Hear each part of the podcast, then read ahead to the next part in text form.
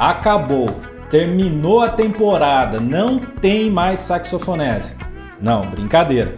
Estamos encerrando esta temporada do Saxofonese, uma temporada onde nós trabalhamos assuntos mais amplos nos quais o saxofone estava inserido. Então, assuntos como percepção musical, teoria musical, se eu preciso ser um improvisador, se eu preciso de um professor, né? como aprender bem músicas. Então, assuntos musicais mais amplos que interessam sim a qualquer saxofonista, mas agora para próxima temporada vamos estar tratando de assuntos mais específicos, por exemplo, reviews de boquilhas, palhetas, instrumentos, ou seja, assuntos mais diretos à vida do saxofonista.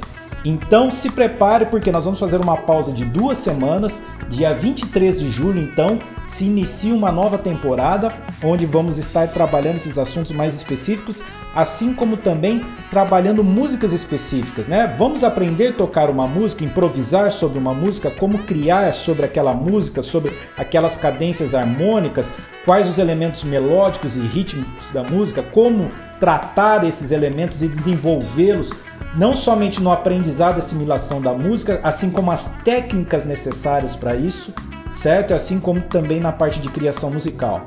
Muito obrigado a você que acompanhou o Saxofonese nessa primeira temporada. Uh, já lhes convido então para a próxima temporada.